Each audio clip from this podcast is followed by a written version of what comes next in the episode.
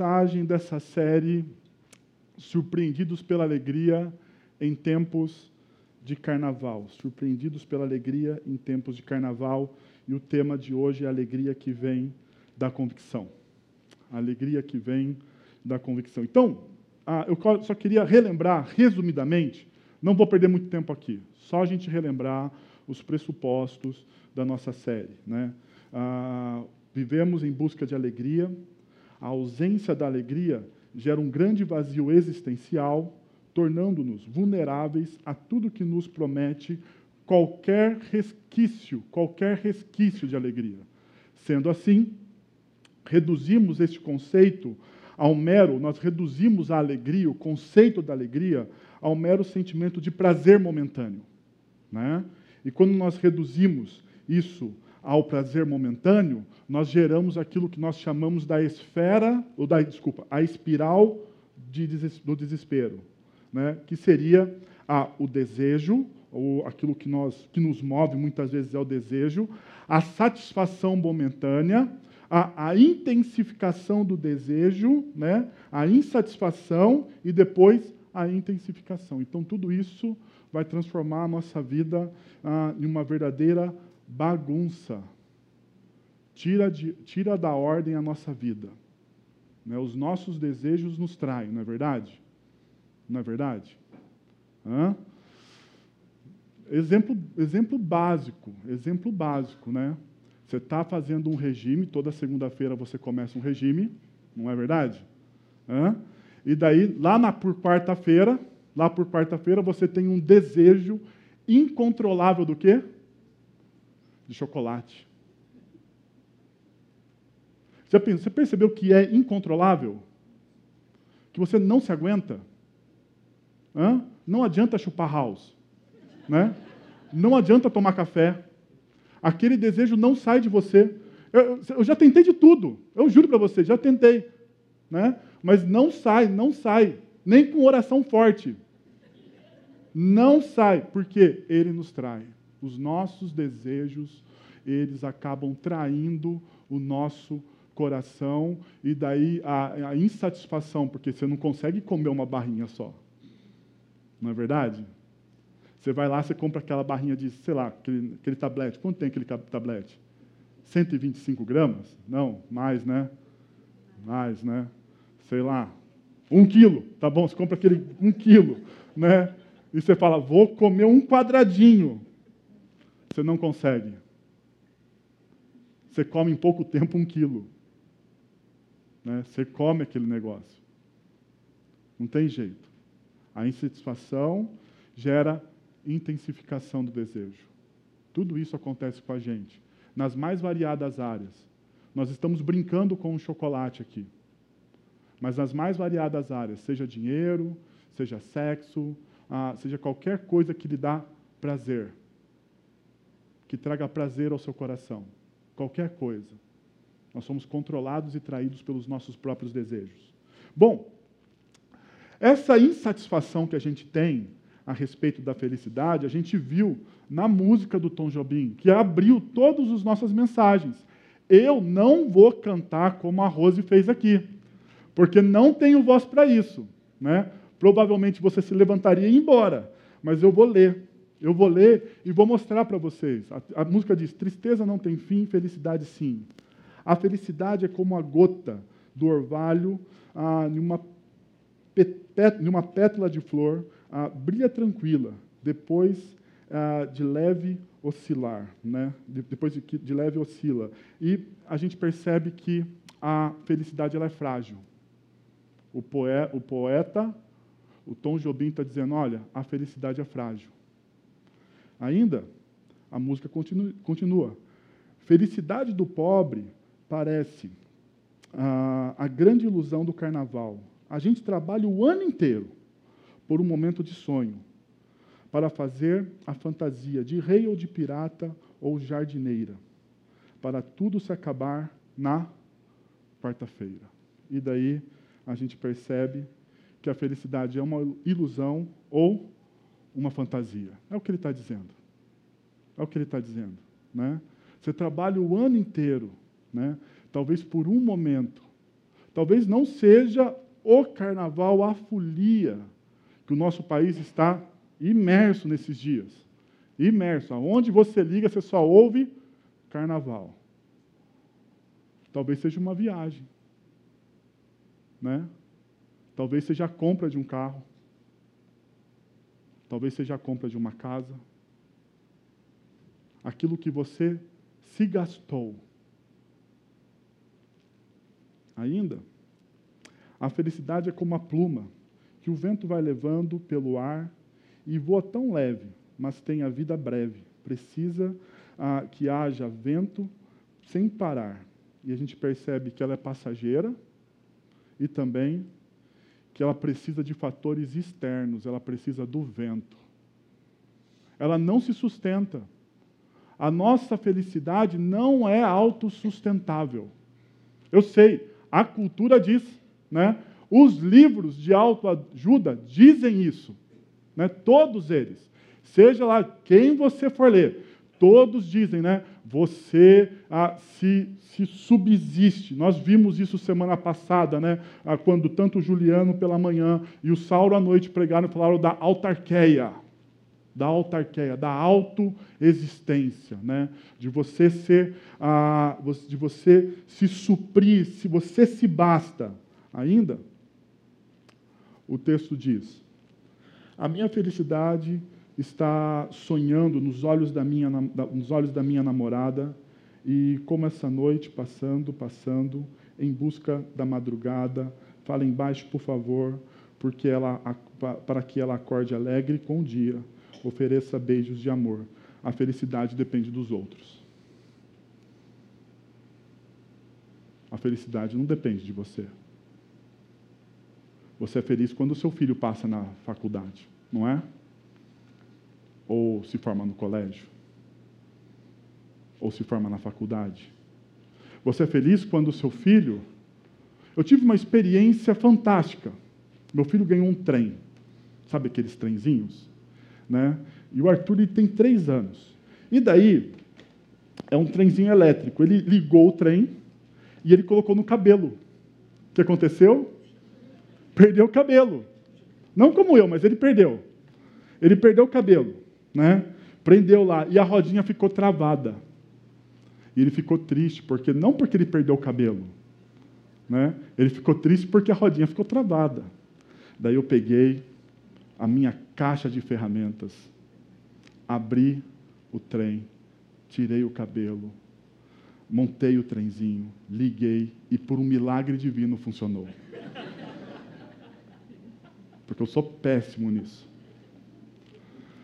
E daí, quando funcionou e ele viu o trem funcionando, ele falou assim: Papai, obrigado.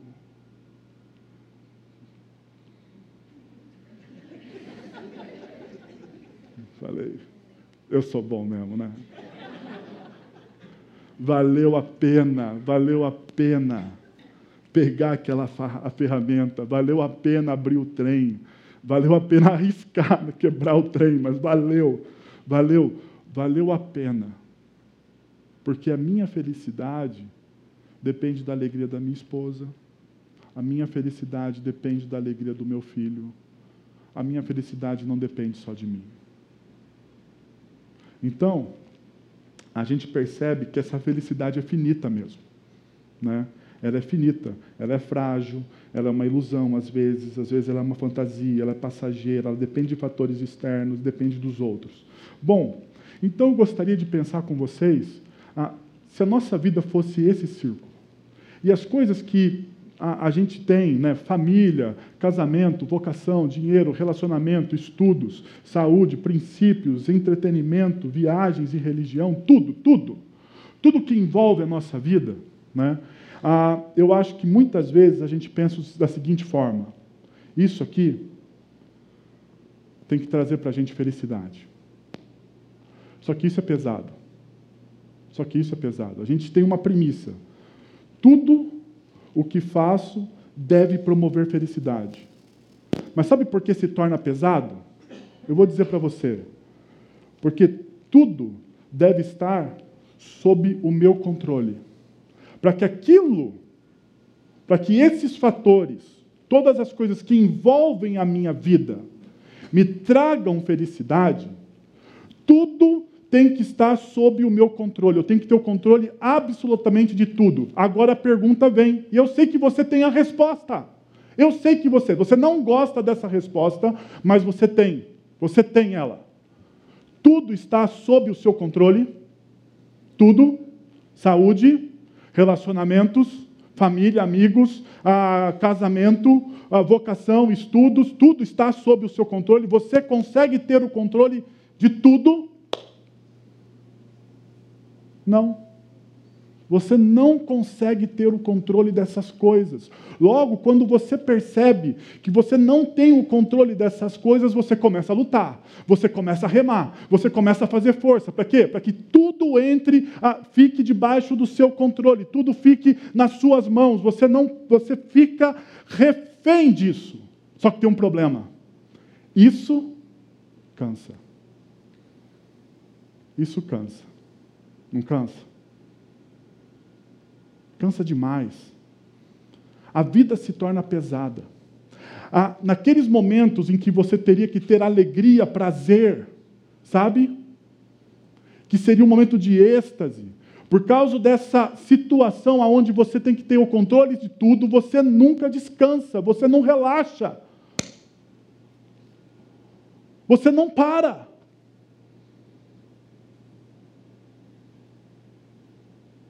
O grande problema aqui é que a gente perde o controle do nosso coração e a gente perde o controle da nossa alma. A gente perde o controle. Pensando nisso, eu lembrei de uma poesia do poeta Manuel de Barros, né? lá na terra do Sauro, Nasceu em Curumbá, mas viveu ah, em Cuiabá. Viveu em Cuiabá. E ele diz o seguinte: Eu tive uma namorada que via errado. O que ela via não era uma garça na beira do rio. O que ela via era um rio na beira de uma garça. Ela, des, ela despraticava as normas. Vocês perceberam? Eu tinha uma namorada que via errado. Ela não via uma garça no meio do rio. Ela via, o que ela via era um rio na beira da garça. Ela despraticava as normas. E eu fiquei pensando então que tudo isso que nós vimos até agora, esse pano de fundo que eu montei para vocês, é o que a cultura nos diz. Mas a espiritualidade cristã me leva a uma vida contra a cultura. E muitas vezes eu acho que a gente deve despraticar as normas culturais. Despraticar as normas culturais. A cultura me diz: tenho controle sobre tudo. A cultura me diz: ah, faça tudo o que te dá prazer. A cultura me diz: busque a sua felicidade, não importa a felicidade do outro. Essas são as normas culturais. Essas são as normas que você queira ou não queira. Você pode falar assim: não, pastor, você não é uma ilha. Você não é uma ilha. Você é influenciado por tudo que está à sua volta, pelos filmes que você assiste, pelas séries de TV, ah, pelos jornais que você lê, pelos artigos, pelos livros. Você é influenciado pelos seus relacionamentos, você é influenciado por tudo. Então você tem que aprender a despraticar as normas da nossa cultura. Pensando nisso, eu gostaria de voltar a esse quadro. E daí, eu quero trabalhar com vocês uma força de dentro para fora. As minhas convicções devem trabalhar a favor dos meus objetivos. As minhas convicções devem ser o trilho, o trilho que eu vou a, andar por ele, ou para administrar, ou para administrar os meus objetivos, as coisas que estão ao redor da minha vida ou para realizá-las. Daí, a máxima é o seguinte: as minhas convicções, quando afinadas com, com os princípios de Deus, me levam a uma alegria constante. Perceba, eu estou falando uma alegria constante, baseado naquilo que nós estudamos no último domingo. Eu aprendi o segredo, Paulo aos Filipenses, eu aprendi o segredo de viver feliz, contente, alegre, em qualquer em qualquer situação. Seja essa situação, seja esse momento, seja esse momento, ah, um momento ah, onde você tenha muito fartura, ou seja esse momento aonde você não tenha nada, aonde você não tenha nada, aonde aquilo que você deseja não se concretizou. E daí você não entra em depressão. Por quê? Porque você aprendeu o segredo, você aprendeu o segredo do contentamento. Você aprendeu o segredo da felicidade. E daí eu entendo que esse aprender o segredo da felicidade tem muito a ver com as convicções que Paulo tinha. E para isso, eu gostaria de estudar com vocês o texto de 2 Coríntios, capítulo 4, versículos de 16 até o 18, que diz o seguinte: Por isso, não desanimamos, embora exteriormente estejamos a desgastar-nos.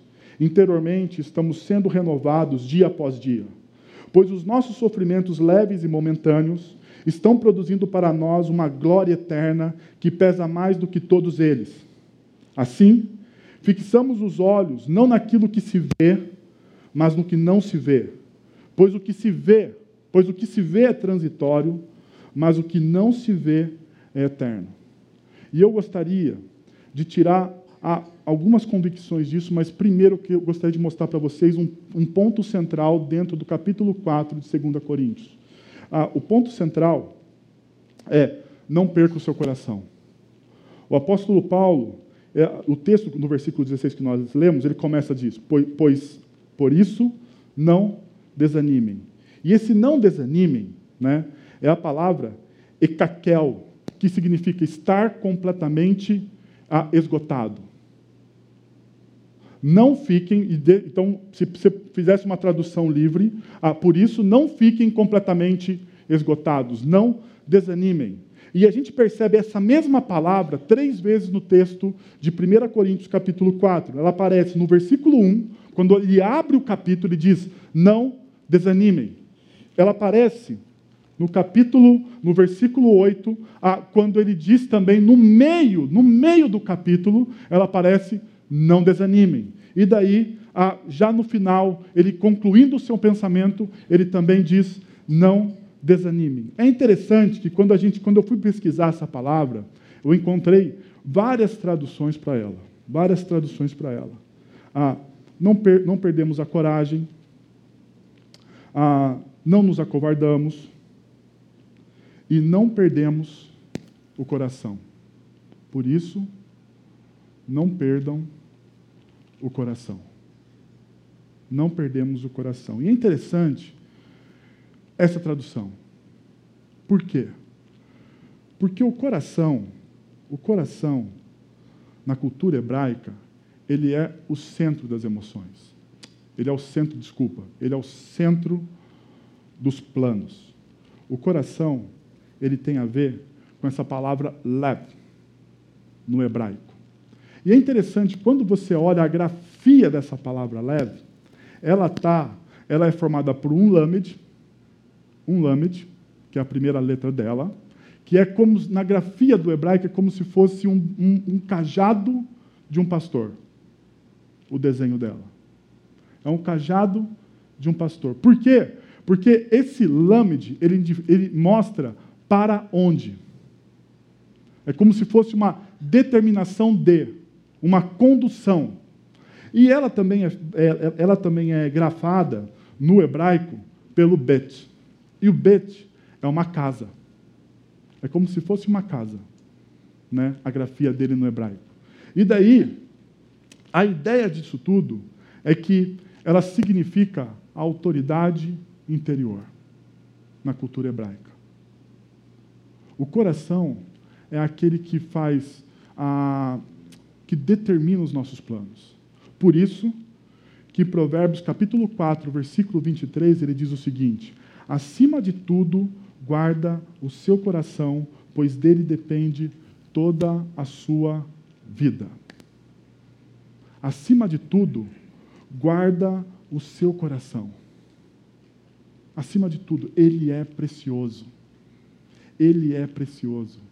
Porque se você perder o seu coração, você perdeu tudo. Você perdeu tudo. Se você perdeu o seu coração, você perdeu tudo. Se você desaprender a falar com o seu coração, você desaprendeu a falar consigo mesmo. Você não se conversa. Você não faz aquilo que os antigos faziam, que chamava-se solilóquio. Sabe o que é um solilóquio? Sabe? Falar consigo mesmo. Você fala consigo mesmo? Não, pode falar. Não, não fique achando que você é louco. Hã? Não, não, não, não fique preocupado com isso. Ninguém vai te julgar. Aqui todo mundo é um pouquinho louco, tá bom? Fique tranquilo. Você fala consigo mesmo. Você fala com o seu coração. Você consegue se ouvir. Guarde o seu coração. É isso que o texto está dizendo. E ainda, nós percebemos isso também nas palavras de Jesus em Mateus capítulo 6, versículo 21, que diz: Pois onde estiver o teu tesouro, aí também estará o quê? O seu coração. Para Jesus, o coração também é muito importante. Para Jesus, o coração é importante. Aonde está o seu tesouro? Aonde estão as coisas mais preciosas e valiosas para você, ali está o seu coração, é o que Jesus está dizendo. E talvez hoje seja uma boa manhã para você perguntar aonde está o seu coração. Porque talvez boa parte dos seus problemas, boa parte dos seus problemas, seja aonde está o teu coração. Seja. E a gente vai a, a perceber isso. Mas então, a, olhando para esse pano de fundo que o próprio apóstolo Paulo nos coloca no, seu, no capítulo 4 de, de 2 Coríntios, eu gostaria de fazer uma pergunta: quais são as convicções que devem guiar o meu coração? De maneira muito prática, quais são as convicções que devem guiar o meu coração? Qual é o trilho? E a primeira é para você não para que não ah, perdamos o nosso o coração quando, quando somos abastecidos pela fé. Não perdemos o coração quando somos abastecidos pela fé. E olha o que o texto diz no versículo 13: está escrito: Cri, por isso falei. Como com esse mesmo espírito de fé, nós temos, nós também cremos e por isso falamos. É interessante o apóstolo Paulo, ele está citando o Salmo 116. Ele está falando, olha, o Salmo 116 diz o seguinte, cri, por isso falei. E se você for visitar o Salmo 116, você percebe que ele não é, ele é um salmo de adoração, mas ele é um salmo onde o salmista ele rasga o coração. Porque o versículo 10, que é o versículo que ele cita, ele diz o seguinte: no salmo, eu cri, ainda que tenha dito, Estou muito aflito. No versículo 11 do mesmo salmo, ele diz: Em pânico eu disse, ninguém merece confiança. Qual é o sentimento ah, do salmista? De medo, de solidão. Mas ele está olhando para o seu coração e está dizendo: Olha, independente do que eu sinto, eu creio. Perceberam a convicção? Independente do que eu estou vendo, porque ele está, ah, eu estou muito aflito. É como se fosse uma grande ansiedade no coração do salmista. Ele não consegue controlar aquilo. Ainda ele diz: ninguém merece confiança, eu estou sozinho. Mas ele abre o versículo 10 dizendo: Eu criei. Eu creio. E por crer, eu posso ser honesto com Deus. Lembra que eu falei do, do solilóquio? Falar consigo mesmo? Esse é um salmo de solilóquio. Ele está falando com Deus. Ele, ele sabe falar com a alma dele. Eu desconfio, eu desconfio, que boa parte dos nossos problemas com depressão, não todos, porque eu não vou ser ingênuo aqui, não todos, mas boa parte dos nossos problemas com esse mal da depressão é que você desaprendeu a falar com a sua alma. E quando você aprende a, a, a, quando você desaprende a falar com a sua alma, você aprende, você desaprende, você perde o contato com o seu Criador. Você não consegue ser mais sincero. Porque crer em Deus, crer em Deus, gente, é ser sincero com Deus. Crer em Deus é ser sincero com Ele. É você dizer para Ele exatamente o que você está passando. E deixa eu te dizer uma coisa. Ah, ele não fica chateado. Ele não entra em crise. Ele não entra em crise. Ele, ele não vai dizer assim: o que, que eu vou fazer agora? Ele não faz nada disso ele vai te ouvir. E é interessante, se você continua lendo o Salmo 116, o salmista começa a celebrar depois disso, ele começa que vai, ele diz que vai celebrar a, a, a, Deus, que ele vai levantar um cálice de adoração a Deus, que ele vai estar na presença de Deus, e então o sentimento dele muda. O sentimento que era um sentimento de desespero, de ansiedade, muda. Sabe por quê? Porque ele falou com o seu Criador. Porque a fé dele, a fé dele não está baseada naquilo que ele sente, naquilo que ele vê. A fé dele é uma convicção de que Deus o ama apesar das circunstâncias. As circunstâncias não ditam o amor que Deus tem por ele. E quando eu percebo isso, e quando eu compreendo isso, não somente aqui na minha cabeça, mas quando isso entra e penetra no meu coração, cria segurança. Cria segurança. Ainda, o texto diz: Por isso falamos. É um convite a contar a sua experiência. E a gente vai perceber todo o tempo, hoje aqui, que existe uma, uma experiência pessoal que deve ser replicada para os outros. Uma experiência sua com Deus que deve ser falada para os outros. É um convite. É um convite a você a mostrar como o seu Deus trabalha com você.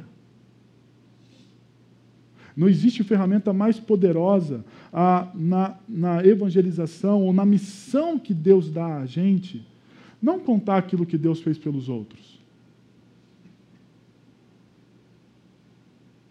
Não a contar aquilo que Deus fez pelos outros, mas a contar aquilo que Deus fez por nós. Eu sou uma pessoa que adora biografia. Né? Toda vez que eu leio uma biografia, eu choro. Eu choro. É verdade. É verdade. Seja de quem for, eu choro. Eu adoro biografia. Eu vejo as histórias, os problemas, as lutas, as dificuldades, as alegrias. Geralmente a biografia termina feliz, né? Você fica feliz porque a biografia terminou feliz. É uma história de sucesso, muitas vezes. Mas essas experiências da biografia não é minha. É de outro. Sabe que muitas vezes me incomoda na espiritualidade de algumas pessoas? É que elas contam a experiência de outro. Elas nunca contam a experiência que elas têm com Deus.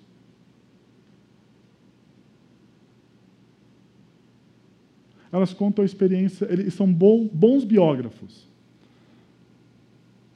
Mas o que muitas vezes eu quero saber, ou o que eu preciso ouvir, é o que Deus está fazendo na sua vida. O que Deus está fazendo na sua vida hoje? Como Deus está trabalhando no seu coração? Como Deus está te livrando do mal? Ou qual provação que você está passando, mas mesmo diante da provação, você se sente cuidado e amado por Deus.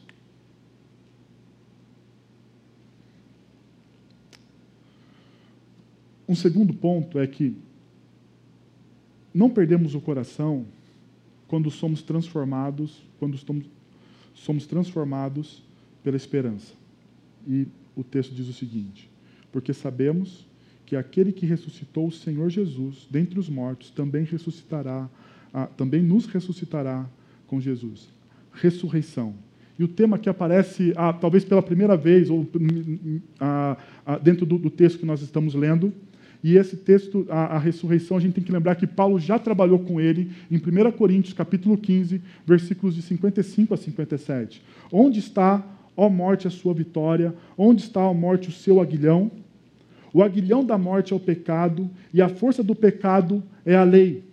Mas graças a Deus que nos dá a vitória por meio de Cristo Jesus. E nós percebemos então que a ressurreição, ela é uma vitória sobre o nosso maior inimigo o maior inimigo. Talvez a coisa que mais nos traga ansiedade na vida, a morte. Nós não estamos preparados, não existe esse, esse negócio de, ah, eu estou preparado para morrer. Você não está. Você não está. Isso não existe. Isso não acontece. Ninguém. Por quê? Porque a morte é uma violência. Porque a morte é contra a nossa natureza. Nós respiramos a vida, nós desejamos a vida, nós fomos criados para a vida e não para a morte. Nós detestamos a morte. E daí, quando você encontra o apóstolo Paulo falando: olha, ah, nós não perdemos o nosso coração porque nós somos transformados por uma esperança que não está em nós, porque nós não conseguimos, nós não vamos conseguir vencer a morte. Você conhece alguém que venceu a morte, que não morreu, que continua aí vivo, depois de séculos? Todos nós vamos passar por isso. É a única certeza que você tem. É a única certeza. Só que o problema, nós não estamos preparados para ela, porque a gente pensa que vai morrer muito tempo depois. Você não sabe uma batida de carro. Se você morasse no Rio de Janeiro, uma bala perdida. Uma doença inesperada.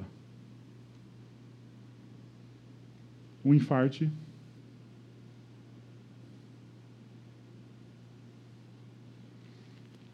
A gente não espera. Tempos atrás eu fui no médico. Fui numa endócrino. Ido do meu cardiologista. Ele falou: não, tá bom, fica. Ele ficou preocupado, mas ele não ficou tão preocupado. Sabe aquele preocupado, não tão preocupado? Hã? Então ele ficou preocupado, mas ele falou assim: não, vai dar um jeito. Ok. Daí ele falou assim: você tem que emagrecer. Você tem, não tem jeito, tem que fazer o esforço. Fui na endócrino. Cheguei lá, ela falou assim: vou medir sua pressão. 15 por 9. Você sabe o que é isso? Ela olhou assim para mim. Eu, eu, eu, estranhei, porque ela, ela, ela, tirou a pressão, ela olhou e falou assim: ah, 15 por 9, você falou com o seu cardiologista? E eu, assim, leigo, né? Falei assim: falei, ele disse que é tudo bem. Ela falou assim: será? Aquilo me acendeu uma luz. Fui no Google. Pus lá, pressão 15 por 9. Rapaz, me deu um susto. O que, que eu fiz? Liguei para o meu cardiologista. Falei, doutor, você me ajuda aí, que eu estou empacotando.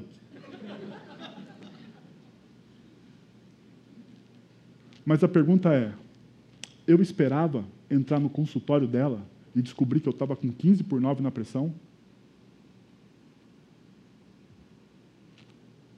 Hã? Não. Não.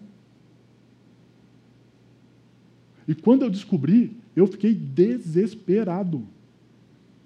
Eu vi a morte. Você acha que não, porque não é com você, mas se fosse, se fosse com você, você fala assim: é, realmente, pastor, eu vi a morte, mas eu vi a morte. Eu falei: meu Deus do céu, eu tenho que criar meu filho. Vou deixar minha esposa bonita aí por nada? Nem que me paguem. Você não espera. Ah, mas o que Paulo diz aqui é que Cristo venceu a morte. O que Paulo diz aqui é que nós temos uma esperança inabalável. Que o nosso grande inimigo, que é aquele que tira o nosso sono, que é aquele que nós fingimos que não existe, porque grandes inimigos, grandes inimigos, nós não enfrentamos. O ser humano é assim. Grandes inimigos nós fingimos que não existe. Então, nós tratamos a nossa vida como se a morte não existisse. Nós fazemos assim. Ninguém acorda de manhã e pensa, eu vou morrer hoje, olha que beleza. Não faz isso. Por quê? Porque nós tratamos os grandes inimigos como, eles, como se eles não existissem. Isso é uma verdade. E daí o apóstolo nos dá a esperança. Na verdade, Cristo nos deu a esperança depois que ele morreu naquela cruz, pagou os nossos pecados, ressuscitou ao terceiro dia, e essa é a boa mensagem do Evangelho. Nós vencemos o grande inimigo. E o mais interessante é que também nós somos ressuscitados com Cristo. E o texto de uh, ah, 2 Coríntios, no capítulo anterior, no capítulo 3, essa ressurreição ela tem um efeito, um efeito presente agora. Ela nos liberta do nosso inimigo futuro, mas ela tem um efeito presente também. Porque o texto diz: ora, o Senhor é espírito, e onde está o Espírito do Senhor há o quê? Liberdade. Nós não somos mais escravos. A ressurreição, a morte e ressurreição de Cristo Jesus nos deu liberdade. É o efeito presente da ressurreição. É o efeito imediato da ressurreição. E daí o texto continua: E todos nós que com a face descoberta contemplamos a glória do Senhor, Segundo a sua imagem, estamos sendo o quê? Transformados. Deus está trabalhando em nossos corações agora. Deus está trabalhando na nossa vida. E esse é o efeito presente da ressurreição de Cristo Jesus. Ele vence o nosso inimigo, nosso maior inimigo. Ele retira de nós toda ansiedade a respeito desse inimigo. E ele traz, então, um efeito presente também. Ele nos dá liberdade, porque nós éramos escravos. Nós não tínhamos opção. Nós não tínhamos opção. Tudo o que fazemos antes de Cristo Jesus era pecado. Tudo o que fazemos antes de Cristo Jesus era ruim para Deus. Mas a partir do momento que você aceita, que você entra em um relacionamento vivo com Cristo Jesus, você é livre. Você é livre. Você passa a ter controle sobre áreas que na sua vida você não tinha. Sabe por quê? Não é porque você é bom, mas porque o Espírito Santo de Deus agora atua no seu coração. Liberdade. Que palavra boa, não é? Somos livres. Somos livres. E somos transformados, não segundo a minha imagem, não segundo aquilo que eu sou, mas segundo a imagem daquele que me criou. Cristo Jesus.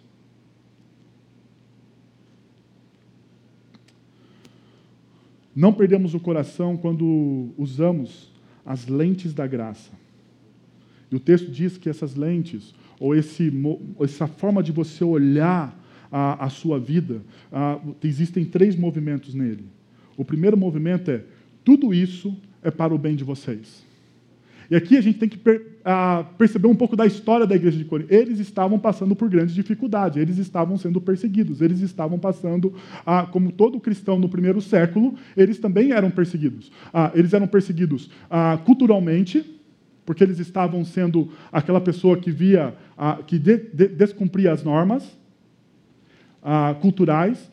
Eles estavam sendo perseguidos fisicamente, porque o imperador não gostava dos cristãos naquele momento da história.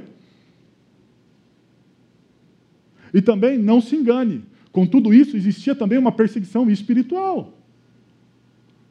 Porque o inimigo das nossas almas não descansa.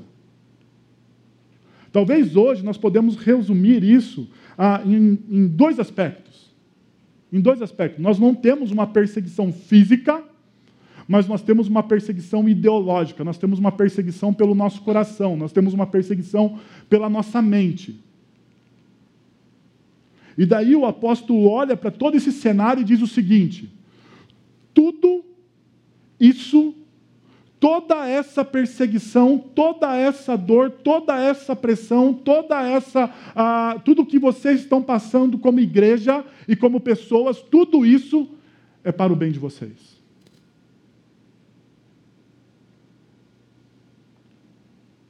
Você já parou para pensar nisso?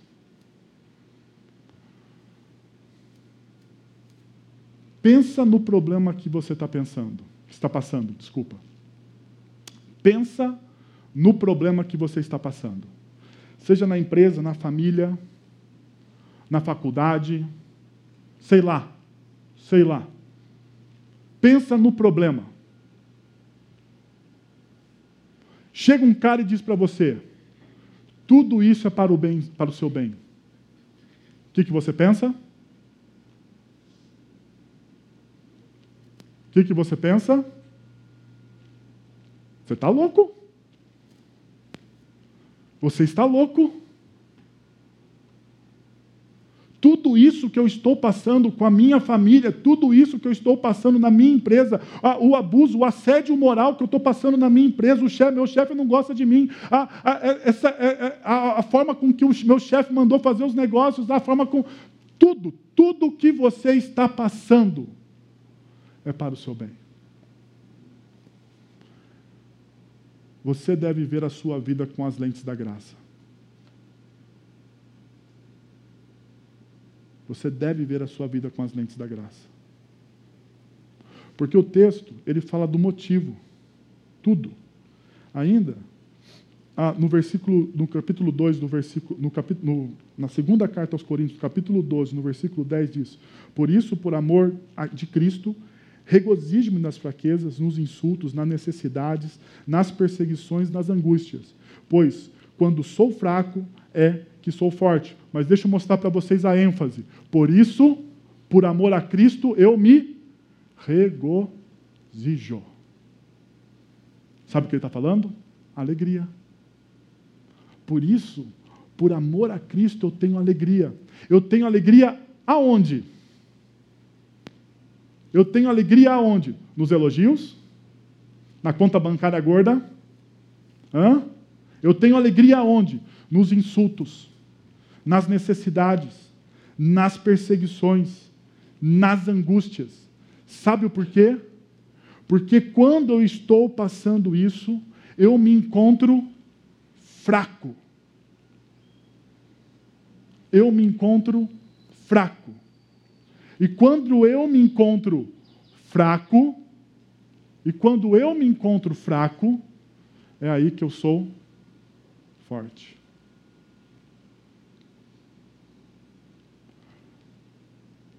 Porque a partir desse momento, não depende mais de mim.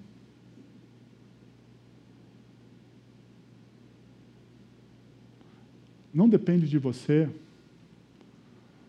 mudar a cabeça do seu chefe. Não depende de você mudar a cabeça do seu filho, do seu esposo, da sua esposa. Não depende de você. Até porque você não consegue fazer isso. E daí, quando você não consegue, você perde o controle sobre a situação, sabe o que acontece? Sentimento de fraqueza. Sentimento de fraqueza. E daí o apóstolo diz o seguinte: olha, é, por, é nesse momento, é nesse momento onde eu percebo que eu não tenho controle, que eu não consigo lidar com os meus problemas, que as dificuldades são maiores do que eu, é que eu me encontro forte. Por quê? Porque aquele que atua em mim está no controle. Aquele que atua em mim está no controle. Daí a gente percebe o objetivo, para que a graça que, estando, que, que está alcançando um número cada vez maior de pessoas. Tudo que acontece com vocês é bom. E essa graça está alcançando um número maior de pessoas. Porque as pessoas olham para você e percebem a diferença que existe em você na forma com que você lida com a vida. E assim, o efeito que transbordem as ações de graças para a glória de Deus. Tudo o que você passa, tudo o que você passa é para a glória de Deus. Tudo. Tudo, exatamente tudo. Quando eu estava estudando esse texto, eu me lembrei da história de José do Egito. Eu não sei se você conhece a história de José do Egito, mas ah, se você ler lá em Gênesis a história de José, você vai perceber essa verdade: que tudo o que ele passou, ele era um rapaz joia, um menino um pouquinho mimado, né? Um pouquinho mimado. Você vai ver lá na história. Mas ele era um menino joia. E a, ele sofria de perseguição pelos irmãos. Sabe, os irmãos mais velhos não gostavam dele. Ah, tanto não gostavam dele que um dia resolveram vender ele como escravo. Seu próprio irmão, seus próprios irmãos venderam ele como escravo. Mentiram para o pai, dizendo que o filho, eles vendem o irmão, eles vendem José e mentem para o pai, dizendo assim: olha, o seu filho querido morreu, porque ele era o mais novo, ele era o caçula. Se você é o irmão, se você é o irmão caçula, você sabe do que eu estou falando, né? Sabe por quê? Porque eu sou o irmão do meio. E o irmão do meio sempre sofre. Porque ele apanha do mais velho, e quando ele tenta alguma coisa contra o mais novo, ele apanha do pai. Ele só apanha. Mas tudo bem. Voltando aqui ao José do Egito. Ele é vendido pelos irmãos como escravo ele vai trabalhar como escravo, como escravo na casa de Potifar. Ele consegue um pouquinho, e quando ele consegue, sim, tirar o nariz para fora da água, sabe? A mulher de Potifar fala uma mentira para o marido a respeito de José. E Potifar pega então José e manda ele de novo para a prisão. E daí, sucessivos acontecimentos. Até que um dia, no momento da história de José, Deus, Deus dá aquela virada. Porque Deus vinha construindo isso nele. Ele tem uma virada e ele se torna, depois do Faraó, o segundo homem em todo o Egito. Em todo o Egito. E diz o texto bíblico que nesse momento houve fome no Egito. E os irmãos de José foram se encontrar com ele. Fome no Egito. Somente o, rei, o reino do Egito tinha comida, grãos, e os irmãos de José vão lá comprar os grãos que José guardou sabiamente. Aí, cara, é o seguinte: você encontrar de novo os caras que te venderam há 20 anos atrás, 30 anos atrás. Já imaginou? Os caras que te venderam como escravo, o que, que você faria?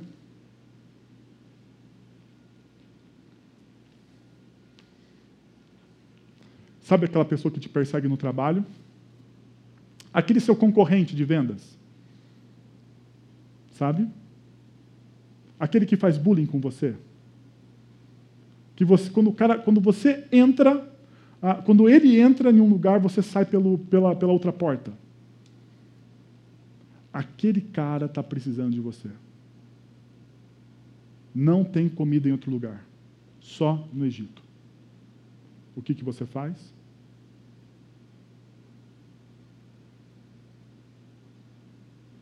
Eu vou dizer o que eu faço. Vingança. É a hora. Vou desdenhar. Posso até ajudar, mas que eu vou pisar um pouquinho, eu vou. José olha para essa situação. José olha para essa situação. José se certifica-se que seus irmãos, seus irmãos estão falando. E tudo que José faz é para certificar que os irmãos estão falando a verdade. Tudo, tudo que ele faz lá é para certificar que os irmãos estão falando a verdade. José olha para a situação e no final, quando José fala quem ele de fato é, ele diz: o mal que vocês me fizeram, Deus transformou em bênção. Eu não sei qual a sua situação hoje. Não sei de verdade. Não tenho bola de cristal. Mas uma coisa eu sei, porque eu tenho convicções no meu coração que guiam a minha vida. O mal que estão te fazendo hoje, Deus pode transformar em bênção. Basta que você crie e cultive no seu coração as convicções do Evangelho de Cristo Jesus.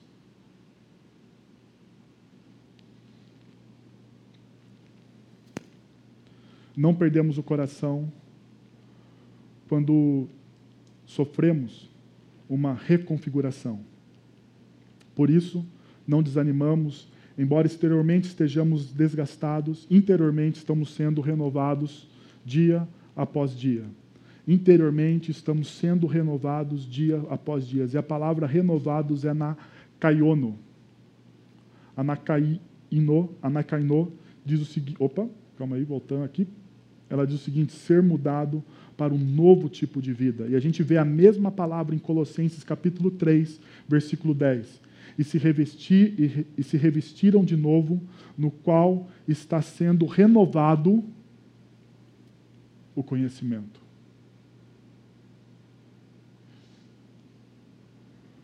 Nós não perdemos o coração quando Deus transforma a nossa mente. Quando a nossa mente sofre uma reconfiguração através da ação do Santo Espírito dele.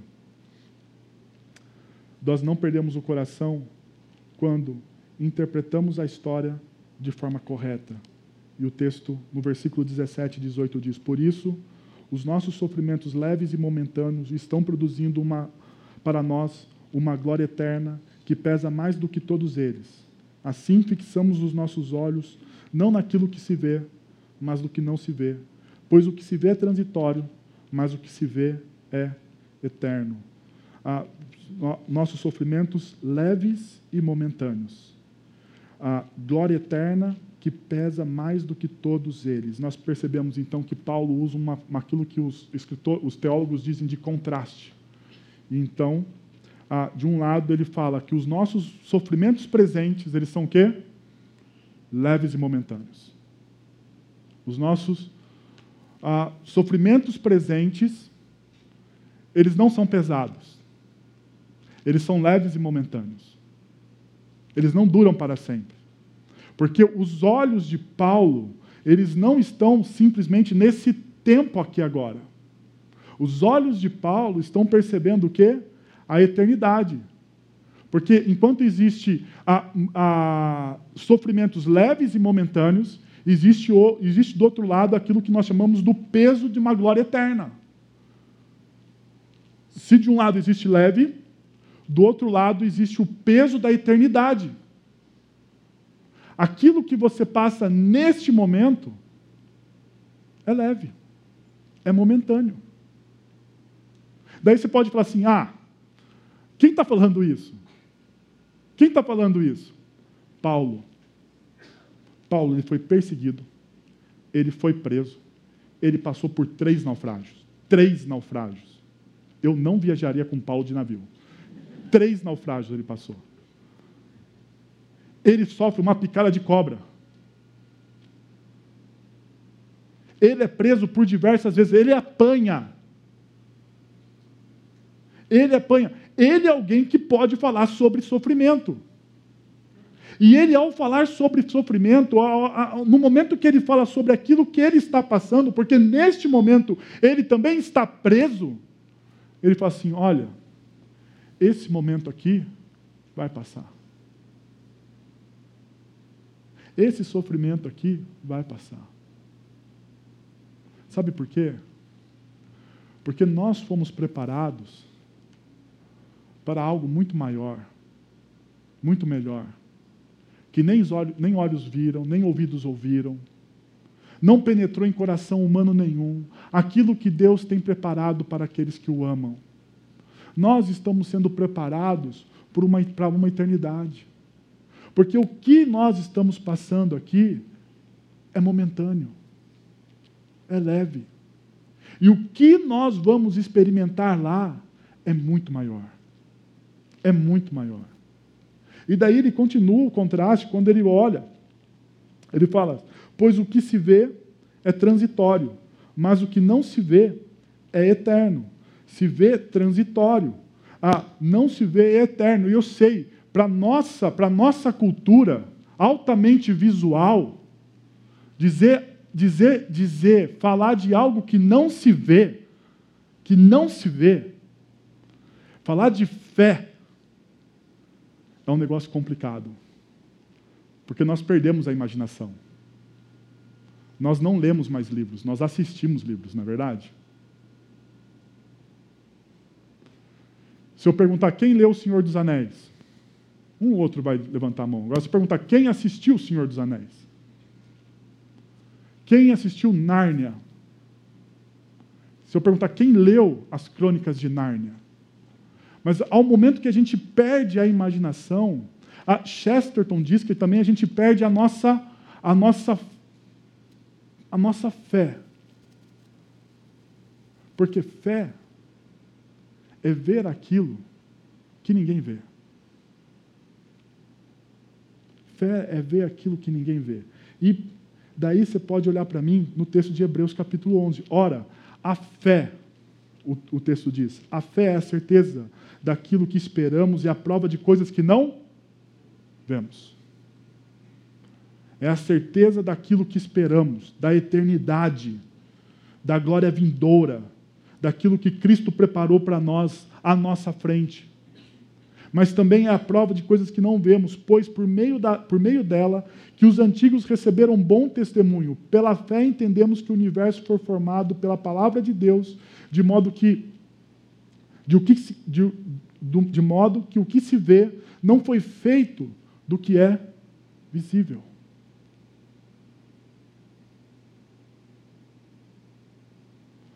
Olhando para esse texto, esse texto aqui, eu me lembrei de Efésios capítulo 2, versículo 10. Efésios capítulo 2, versículo 10 diz o seguinte: Nós somos criação de Deus e daí o Paulo diz o seguinte: nós somos criação de Deus realizadas, realizada em Cristo Jesus. Nós somos uma criação de Deus e nós somos realizados em Cristo Jesus. E o texto, essa palavra realizados de Efésios, capítulo 2, versículo 10, é a mesma palavra para plenos. O que o texto está dizendo é que nós somos criação de Deus mas nós nos tornamos plenos, plenos, vivos, alegres, constantes, somente em Cristo Jesus. Não existe outra possibilidade. Não existe outra forma. E daí ele fala assim: olha, vocês são alegres, vocês são plenos, vocês são completos por causa de Cristo Jesus. Porque existe a possibilidade de você ser criação de Deus, mas de você não ser pleno. Existe essa possibilidade. E ele deixa claro isso no texto. Mas daí ele continua: Olha, vocês são alegres, vocês são plenos em Cristo Jesus. Para praticar o quê? Boas obras. Para que a sua vida faça sentido a sua vida só faz sentido quando você está em Cristo Jesus. E a partir desse momento, ah, ele diz: Porque Deus já preparou essas obras para nós a praticarmos. Porque nem aquilo que você faz de bom foi você que fez. Aquilo que você faz de bom foi Deus que preparou para você fazer. Quando eu descubro isso, tira um peso. Tira um peso da religiosidade. Eu não preciso mais tirar 10. Eu não preciso ser o melhor aluno da classe. Sabe por quê? Porque tudo o que eu faço agora, a partir do momento que eu sou pleno em Cristo Jesus, tudo o que eu faço agora é Deus que está fazendo. Eu só estou seguindo. É Deus que está fazendo.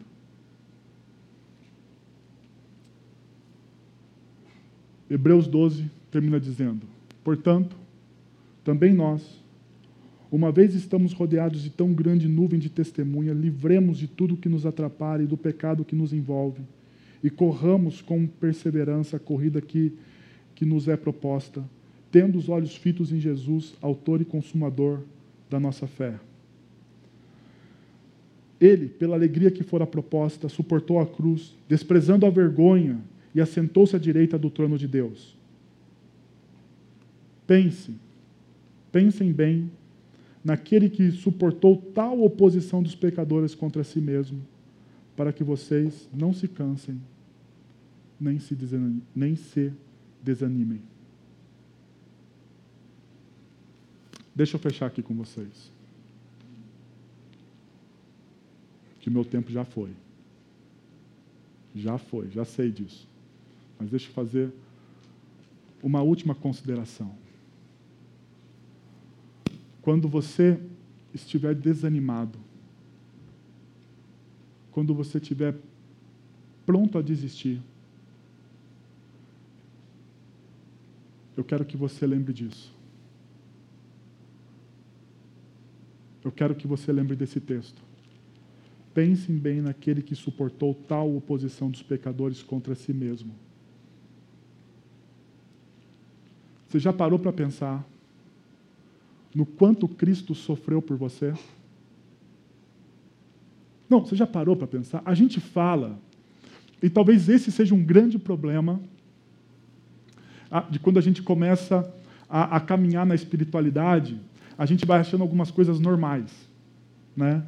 A gente vai achando que tudo é normal, né? Então a gente fala do sacrifício de Cristo Jesus como algo que não doeu nele, mas se você, ah, se você ficar atento às Escrituras, você vai perceber que foi um, um tremendo esforço de um Deus onipresente, onisciente, onipotente, ah, se colocando na figura de homem, se entregando e morrendo por você, por você, abrindo mão de toda a sua glória por você, vivendo no meio de pessoas como nós, Pessoas estranhas, difíceis, complicadas, gente que quer fazer o que quer fazer e não sabe o porquê. Ele viveu no nosso meio, ele passou e ele entendeu as nossas dores. Ele sabe exatamente o que você passa, porque ele se colocou na sua pele.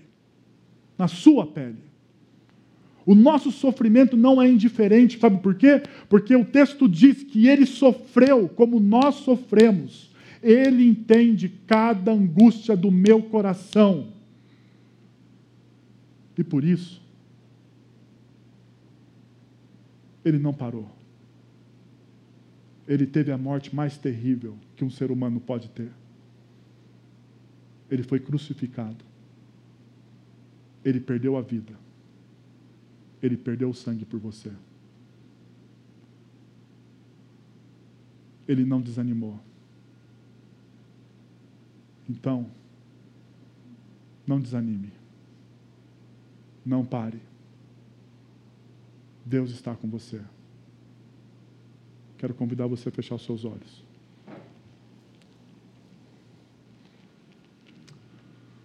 Abaixar sua cabeça. E a orar.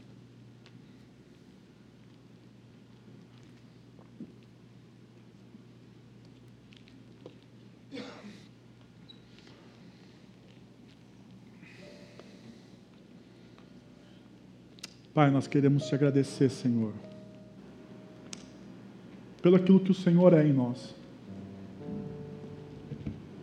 Por tudo que o Senhor é em nós, ó Deus. Nós não desanimamos, porque o Seu Santo Espírito atua em nossos corações. E se existe alguém aqui, ó Pai, a ponto de desistir, de abrir mão da sua própria vida, de abrir mão do seu casamento, de abrir mão do seu, ah, do seu emprego, da sua vocação, do seu sonho ou qualquer outra coisa, eu quero te pedir, Pai, que o teu Santo Espírito,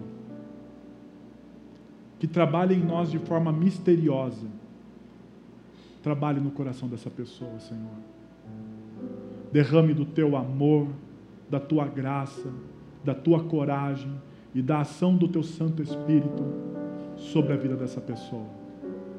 É o que eu peço, Senhor, em nome de Jesus. Amém.